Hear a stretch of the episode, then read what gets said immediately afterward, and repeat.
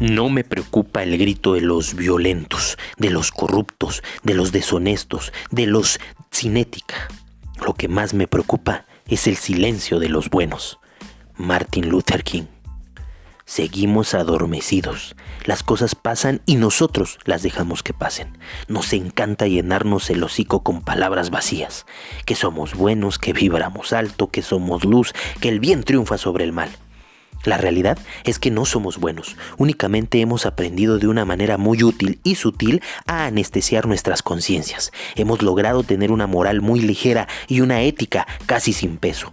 Pues con todo lo que pasa en el mundo, lo inservible de la ley, la corrupción, la pobreza, el hambre, la debacle medioambiental, todos dormimos tranquilos. ¿No me crees? A continuación, un breve experimento social. Un sexto de la humanidad muere por malnutrición. Un 73% de los europeos no ven tan mal la corrupción. Dos millones de niños son explotados sexualmente en América Latina. 150 millones de niños en el mundo trabajan para que otros ganen dinero. Se prevé que en 2030 el mundo tendrá que enfrentarse a un déficit mundial del 40% de agua en un escenario climático en que todo sigue igual. 1.100 millones de personas viven aún en pobreza extrema. En España, un 20% de la población está en paro. Es uno de los países con más casos de explotación laboral de la Unión Europea. Miles de niños sufren las consecuencias de la pobreza y pasan hambre a diario. En México, 12 millones y medio de personas viven con 28 pesos diarios, poco más de un euro. No les alcanza para la canasta básica. La desigualdad económica en este país es 38 veces mayor que la del promedio mundial. La ley protege al que corrompe, al que mata, al que roba, porque tiene dinero para comprarla o porque no quiere ejercerse. En este país es mejor y más productivo ser informal en cuanto a la economía que formal, por la cantidad de impuestos que se pagan, hoy más que nunca con las nuevas reformas del SAT. ¿Harás algo? ¿Te hace infeliz? ¿No dormirás hoy? no lo creo. La lista sigue y es interminable. En este país, mi México mágico y en todo el mundo. En la gran mayoría del mundo que habitamos, si no es que todo, está lleno de injusticias, guerras, esclavitud, hambre, pobreza, violencia y muchos etcétera.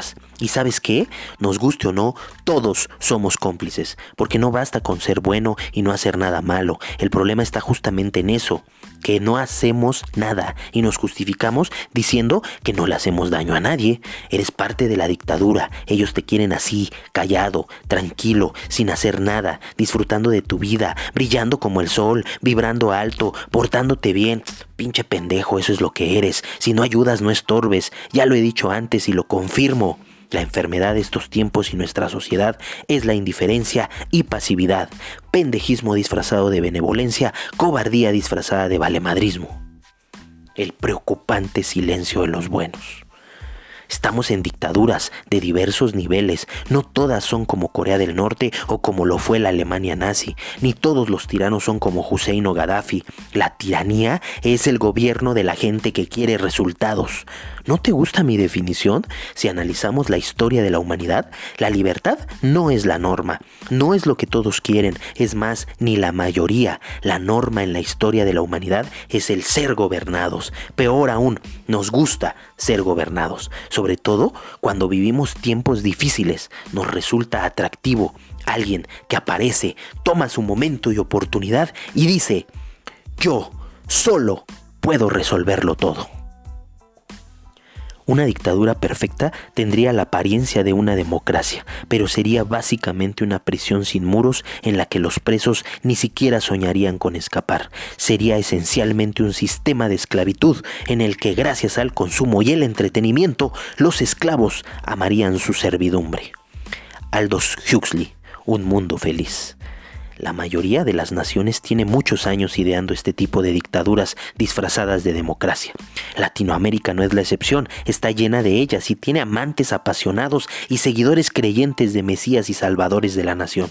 Justo así empiezan las dictaduras, un loco que quiere tener una epifanía divina o haber sido seleccionado por un dios. ¿No lo crees? Así funcionaban las monarquías, que eran dictaduras presididas por tiranos coronados por un dios.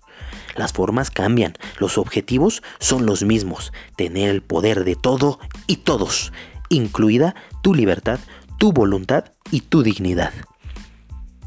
Pero todo seguirá igual, mientras sigamos siendo buenos, callados, obedientes, entretenidos, viviendo al máximo. A veces dan risa con esa positividad y felicidad tan falsa y dañina para cada uno de ustedes y la sociedad en general. Ya lo he dicho anteriormente, no eres libre, no eres feliz, no eres bueno y no dices la verdad. Actuamos a conveniencia, nos gusta el encierro y que nos gobiernen. Somos buenos porque se nos obliga a ser buenos. Necesitamos reglas y orden cuando somos racionales, pero necesitamos ser ordenados. Sin él, nos mataríamos y entonces vivimos bajo el yugo y la protección de los gobiernos paternalistas que son sumamente crueles, pero justos. pues nos da miedo exigir lo que nos merecemos, peor aún, lo que es necesario, nos conformamos con lo que nos dan, no solo nos conformamos, nos gusta, con tal de no arriesgar nuestra seguridad. ¿Quieres seguridad? Con gusto, mira, te propongo algo, te voy a dar comida, casa, tendrás trabajo y recreación, podrás estudiar, todo gratis. ¿Te gusta? Bienvenido a la cárcel, pasa.